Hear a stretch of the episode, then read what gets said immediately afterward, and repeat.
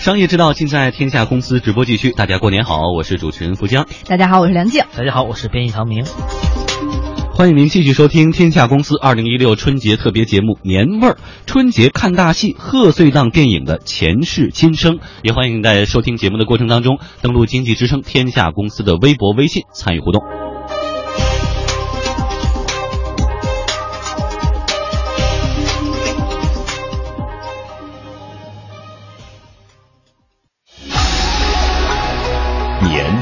什么味道？是什么味道？是在热气腾腾的饺子里，是在青烟缭绕的爆竹里，是在红红火火的春联里，是在熙熙攘攘的庙会里。这个春节，经济之声天下公司带你一起倾听公司故事，寻找年的味道。年的味道。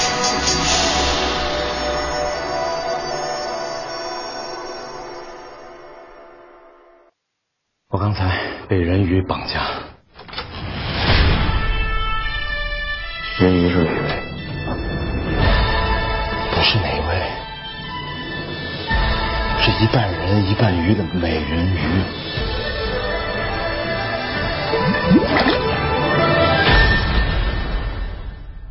呃，不是左和右，是上和下。那它上面是人，下面是鱼。头呢？美人鱼啊！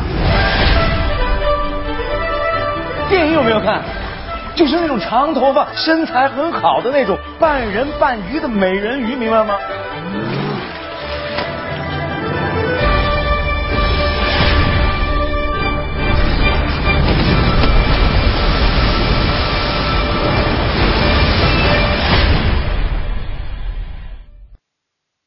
刚才大家听到的是电影《美人鱼》的预告片哈，这部电影很神奇，九十二个小时就能破十亿的票房，也创下华语影史最快的破票房的记录。这部电影就是周星驰的最新贺岁电影《美人鱼》啊！从 二月八号大年初一上映以来，这个票房呢也是一路翻红，嗯也是这个贺岁档期间，今年这贺岁档期间最火的一部电影。对，第一天二点七亿的成绩，轻松刷新了由港囧保持的华语首日票房、华语单日票房的最高纪录，以及最快破亿、最快破两亿等等记录。嗯，那么截止到昨天晚上九点钟的数字呢，上映九十二个小时，四天的票房突破了十个亿，并且将会超越《西游降魔篇》的十二点五亿。这部《美人鱼》应该会成为周星驰本人最卖座的电影。哎，目前呢，华语影史票房排行榜第一位的还是《捉妖记》，票房超过二十四亿，其后呢是《寻龙诀》和《港囧》，票房十六亿多。按照目前的趋势，《美人鱼》超越《捉妖记》，打破其保持的内地票房记录，似乎只是一个时间问题了。接下来我们来听一听歌曲《美人鱼》的主题曲。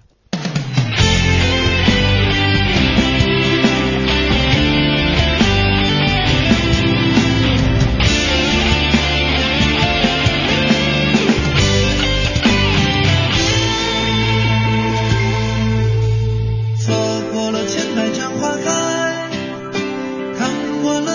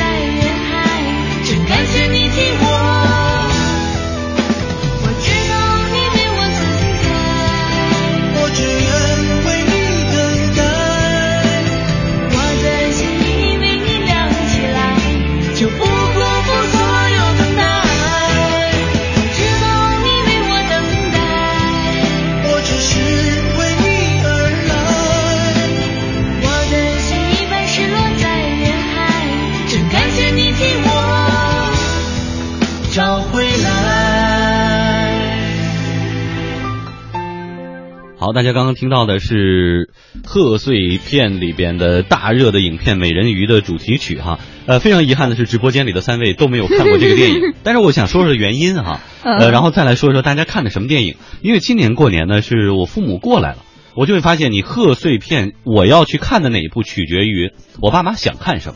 嗯，就是因为我比比如说我按照自己的意愿，我肯定会去看这个呃。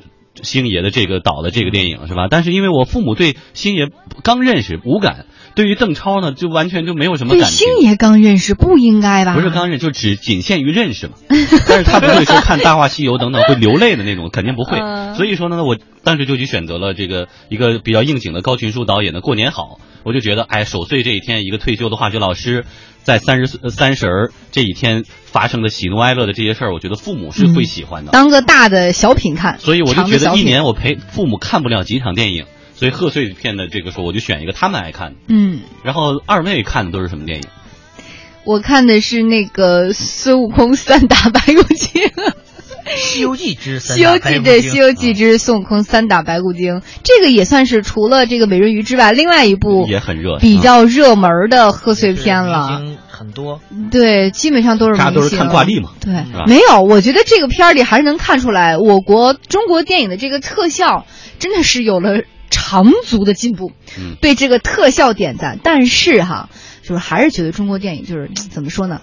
别光把外面那点事儿搞特华丽，别总说中国嗯电影行不行？不就这个就这个事儿啊，就这个事儿只说这个电影，只只说这个电影，你别把外面那个事儿搞那么华丽，把这个故事内核呀、情节呀再打磨一下。这故事而且故事怎么再打磨呢？把它打磨成许仙的故事，你也看不了啊。第一轮变成老头，第二轮变成老太太，第三轮变成可是那为什么要去嚼这个故事呢？再回头嚼这个是这个故事呢传统？IP 啊，这个是可是你传统的 IP 如何做出新意？如何把传统的 IP 赋予它更多的意义和价值？先变成这也是一个新的先变成少妇，再变成老太太，最后再变成老头儿。哎，我觉得其实涉及到一个问题，嗯就是在我们印象当中已经很经典的那些作品，为什么要不断的翻拍？你像八六版《西游记》，为什么还要拍？像这个我们看到的这个韦小宝、陈小春那一版的韦小宝，为什么后来会出现呃这个黄晓明呢？会出现张卫健等等？因为不同的时代的人，他的需求不一样。你让现在的一零后和一五后再去看八六版的《西游记》，是我们很尊重那个作品，但是那时候的特效、那时候的情节的设置，他已经觉得不过瘾了，嗯。所以后面要不断的翻拍。在在这个这个，比如说这个《西游记之孙悟空三打白骨精》里边，他其实也是注入了一些想法，比如说想要就是它里边表达一个意思，就有一句话很经典，说什么人心的恶佛都灭不了，然后而且就是人的这种对于一些仇恨的理解，然后对于度化的理解等等，他也是想赋予他更多的这个感情，更多的哲学上的一些思想，但我觉得没讲透，没讲深。个东西不能嗯刻意要求我们。你比如说像《速度与激情》这样大片儿，一连拍了这么多季，不是每一集都差不多一个意思吗？人家的本身就没想要在这样的一个故事当中加入什么过多的内核。就是给他拍的爽了就够了，我就觉得有的时候咱们呀就想要的太多了，又想要特效，又想要故事，你说的是你自己吗又想要升华，你这不是在说你自己吗？我没有呀，不，但但是我觉得现在的很多的这些观众哈，我就没有那么贪心了。你能给我讲好一个事儿，或者满足我一方面也 OK，所以满足你特效了呀？为什么你还在这吐槽呢？我没有吐槽，我你为什么基本点赞好吗？基本点赞还是可以看的。好，那接下来呢，我们就来听听歌啊，听听嗯《三打白骨精》这部电影的主题曲。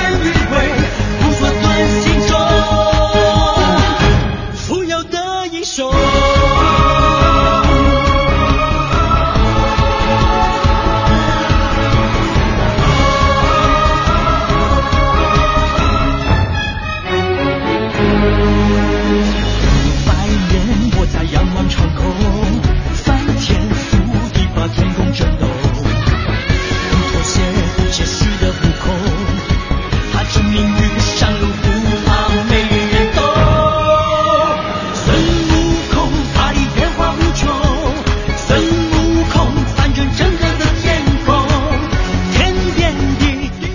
欢迎回来，这里是经济之声天下公司的春节特别节目《年味儿》。刚才我们说到三打白骨精，其实还涉及到一个问题，就是孙悟空的形象到底应该是什么样的？包括现在在网上也有一种观点认为，刘小玲童塑造孙悟空很受人尊重，但是未必那就是原著里最贴近。原本设计那个孙悟空的形象，因为他把人的因素强调的太多，反倒妖的因素和神的因素被弱化了。但你想，一千个读者心中有一千个哈姆雷特，不见得一个演一个角色他就有一个固定的形象。对，比如说大家也不是说非得这个孙悟空就得是六小龄童来演。那孙悟空，比如动画片的那个大圣归来，虽然脸拉长了，但大家依然很喜欢啊，对吧？还是我觉得内核还是就就电影而言，你得故事讲好。我觉得更多的还有一点就是，其实是。呃，话语权的问题，就是可能我们这一代人看的这个孙悟空是那个形象，所以我们你就认为孙悟空就应该是那样。我们的话，而且现在这个话语权掌握在我们这个这一代，大部分在在八零后这一代人的手，七零后、八零后这代人手里。呃，未来可能到九零后、一零后掌握话语权的时候，他们说那个孙悟空已经过时了，六小龄童不能再上春晚了。对，其实包括你像韦小宝的形象，我坚定的认为陈小春就一定是最正统的那个，但好多人就觉得不应该是那样的呀，说黄晓明的才是对的，或者张卫健的才是对的。好，在广告之后呢，我们继续来说一说天下公司年味儿。我是蒲森新，恒洁卫浴，中国卫浴的大品牌，买卫浴选恒洁。我是赵薇，厨房电器我选万和，热水器我更选万和。领先的，我喜欢万和，让家更温暖。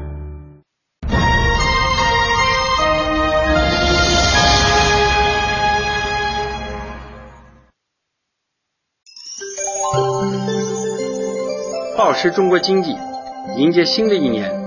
大家好，我是中坤集团的黄鲁波，欢迎收听中央人民广播电台经济之声，祝各位听众新年快乐。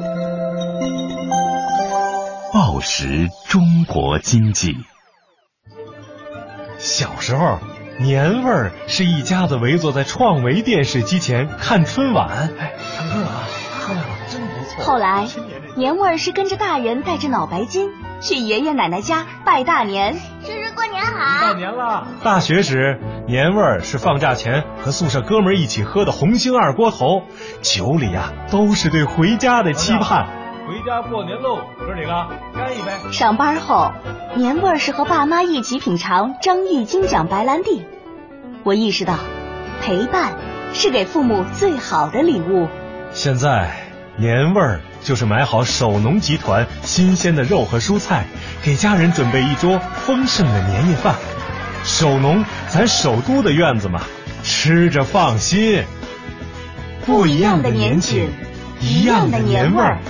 二零一六猴年大吉，万象更新。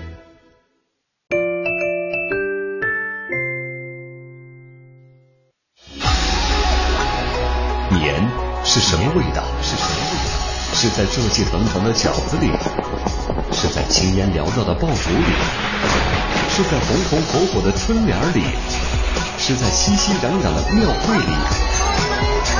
这个春节。经济之声天下公司带你一起倾听公司故事，寻找年的味道。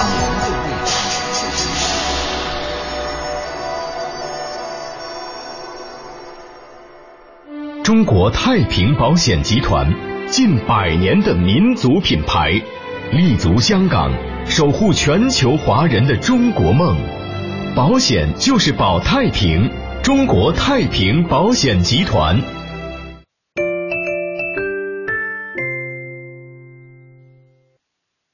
大事不跟你爹我商量商量，你行吗？没问题呀、啊，那好几个导演都跟我说了，没问题。那哪个导演说了？就那个著名的导演叫冯大刚，冯大刚啊，还有那个张二毛，哦，绿高粱。啊，好几个导演都给我定了性了，都给你定性了。哎，说我肯定火，哦，绝对火。我要火的话，哎，老爷子您说我是不是得包装？这还用包装干嘛？得包装啊！首先我这个名字就不行啊，名字不行啊！您说我这个名字杨毅，谁给我起的？我给你起的呀！多提起啊！一听就没文化。我锤你！不，您别着急，我是说我这个名字它不响亮，不是？不响亮。哎，爸，您说我叫什么名字？别人一喊的时候，啪能响了呢？要要响了，叫地雷。哎，好，我就叫杨地雷了。嚯，就叫哎，老爷子，反正这回我是豁出去了。你豁出去，我豁不出去呀、要豁不出去可不行啊！事实摆在这儿啊，说相声太费劲了。您看，您说一辈子才说成这样，啊？在影视剧拍一部您就火了，二十多岁的时候您就红了。再者说，我告诉您，那是艺术。我让你这样说，只一嘴巴。哦，影视圈这叫艺术，难道说这说相声咱这就不叫艺术吗？啊？你吃什么饭长大了的？这倒霉孩子，让我说你什么好？今天我代表老相声演员，我问你一句，那边要老头儿不要？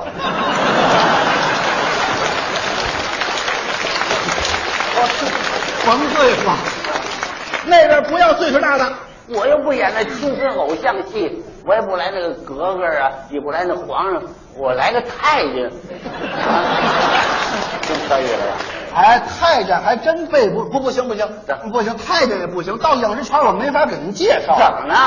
介绍介绍。导演，您看这太监是我爸爸，你对我影响我，你别说我是你爸，你就说我是你哥。不行啊，您不懂得表演呢。谁不懂得表演？谁不懂得表演？您懂？太懂了。我我拍过片子，您拍过什么片子？《射雕英雄传》啊，不不，您说清楚，您拍过什么片子？说清楚了，说清楚，拍过什么？《射雕英雄传》，您在里边演谁？演那雕。这，很不严肃啊，甭对付啊！跟您讲，拍影视剧不简单啊，得受专业的训练。四年本科生，四年专科生，那得专业的训练。首先，这个爱情戏啊，一般。老爷，您过来，这爱情戏您懂吗？我不懂，你打哪儿来的？就那玩意儿熟。警匪片演得了吗？你说演一个人民警察，我演不了。我来个小特务，不用化妆啊。真的了。要是警匪片、爱情片、武打片、枪战片都搁在一块儿，您演得了吗？我怎么演不了？那都有了什么了？你老看电视剧，谁不会？千篇一律。说你会模仿，胆儿大啊！行行好，咱甭说，咱当着亲爱的观众，大过年，咱俩模仿一回行吗？模仿就模仿，你这枪火，模仿就模仿。来来，那我化妆去。好，来来，咱比划比划来。好好好，化来。亲爱的观众，接下来由我们阳上影视公司出品的贺岁片现在开始出字幕。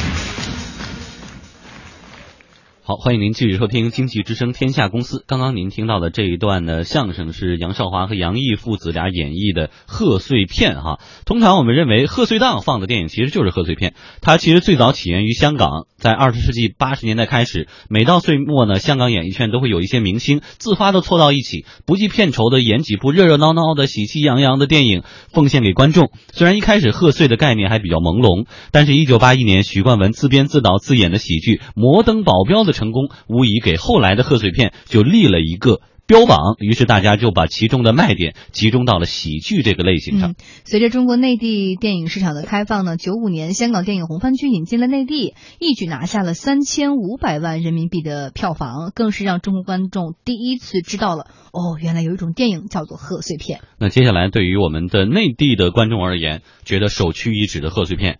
鼻祖应该是冯导冯小刚的《甲方乙方》。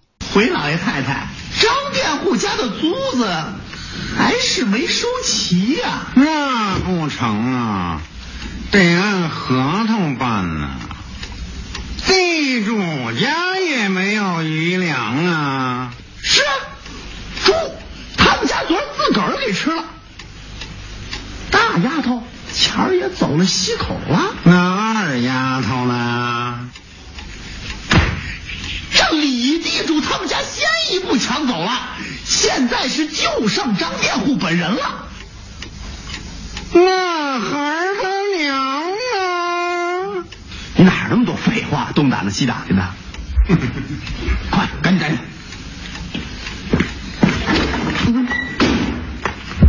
我就是张富贵。梁子，既然张先生来了，就让咱家口都卸了吧。走，回来，去带张先生换身衣裳，这哪像干活的样啊？走，走，你先，啊，你先。刚才我们听到的是甲方乙方，其实现在很多词儿大家已经太熟悉，都能背下来了。那不成啊，得按合同办呐、地主家也没有余粮啊。怎么样？给评价一下。坏了吧？很像，很像。对，感觉还是不错的。嗯，你想那个时候的贺岁片给大家带来多少的欢乐和眼前一亮哈我觉得对，冯小刚的连续几年的贺岁片，呃，大腕儿，对，包括后来的有话好好好好说啊对呃，还有那不见不散不散，见不散啊，嗯就是给大家一种期待感。那个时候真是到每年到过年的时候，对于这个贺岁片电影还是有很大的期待感的，包括它的那种风格啊，或者那喜剧的模式啊，都很很在。到后来，反正每年葛优就都得出来了。嗯到一零年的时候，在贺岁档出现仨葛优，让子弹飞跟姜文的那个，还有赵氏孤儿，嗯，呃，还有一个电影是《非诚勿扰哎二》。你看那个时候就已经发生变化了，就是贺岁片成了贺岁档，贺岁档上映的电影和贺岁片就成了两个概念了，对吧？原来冯导的那一部电影叫贺岁片，对但后来呢，在这一原来少嘛档上映了。原来是很少嘛。原来最早的时候像像刚才提到的红番区嗯进来以后，后来呢就是郑晓龙啊，郑晓龙就是《甄嬛传》的那个导演，嗯。他推出的就是也是他当年也是编辑部故事的导演哦。啊、连续推出了三，因为他看到郑晓龙看到了红番区的成功，哎，觉得这个时段我们推出一些电影肯定会大卖吧，然后呢他就推出了万事万事呃万事如意呃这个部电影。三集，相当于是编辑部故事的一个续啊，做了一个三集的一部电影，呃，反正这个效果还可以，但是票房并不高。但是在这个时当中呢，接过他的就是冯小刚，因为当时冯小刚啊，正是跟着郑晓龙来做这个他的一个呃，在他这个班子当中做一些工作。呃，后来呢，当时冯小刚因为跟王朔啊成立一个好公司，投资电影也不行啊，投资一部失败一部，这样呢，就是哎，冯小刚也看到了，哎，这个借着这个这个贺岁天贺贺这个春节档推出这样一部喜剧电影，好像很有市场，对所以就有了刚才我们听到的甲方乙方是。民应该算是国内产的第一部成功的贺岁电影，对，哦有点定制化的意味了啊。其实那个时时候郑晓龙就已经做出很大的贡献，但是直到《芈月传》的时候，我才知道啊，哦原来是郑晓龙就是那个郑晓龙。你看那个时候的，就是我们在传统意义上认为贺岁片就应该是。明星大腕儿凑一块儿，合家欢，然后是个喜剧类型的这种、这种、这种感觉。哎，但是你看现在，它已经慢慢的发生变化了。现在的这个要不是，就什么类型就都有了，就也可以说明我们的电影市场在不断的丰富，不断的去变化。对，嗯大家更多的是现在是现在是一个档期啊，对原来是一个定制的电影啊，就是原来大家不关，原来觉得哎这个就应该春节逛庙会啊，春节就应该是去逛灯饰啊、逛花市啊，怎么可能去电影院呢？然后后来随着电影院越来越舒服，或者大家现在去电影院越来越多，包括票房，今年票房又这么高啊，所以这个贺岁档挤在贺岁档的电影是越来越多，这就导致现在大家可能把这个。你都是喜剧片，那肯定不行。要想在喜剧片当中出类拔萃的话，可能还要做更多的尝试啊，不同的比如魔幻，甚至动画片。其实每年的动画片也在贺岁档的很重要的。前两年是喜羊羊系列，对，嗯熊出没，对啊，这些系列可能其实每一年都在有，所以现在更多的这种这种风格，更多的样式也在充这个这个充盈着整个的贺岁档期。哎，但是说到这个哪个档期哈，其实归根到底都是电影本身要好。但是贺岁档是不是还是相对于其他的档期会有一些不一样？对，大家还是希望在这样的一个时间节点和氛围下，愿意看那种合家欢、喜乐、祥和、关键是这七天你说啊，当然现在这两年大家出游很多了，原来就是大家聚在一起，没什么事儿干没什么事儿干，你不能总打麻将嘛，是吧？所以咱们就看看电影，而且是一种精神的这种放松，确实大家坐在一起看电影挺好的。嗯，好，也谢谢各位一直以来跟我们的陪伴哈。那么，经济之声春节特别策划，呃，我们的这个呃，年味儿到这里呢，就要跟各位说再见了。我们为大家盘点了庙会啊，盘点了贺岁片，还盘点了过年的很多很多的习俗。嗯那在这里呢，天下公司也预祝所有的朋友猴年大吉，猴年事业、学业、家庭顺顺利利。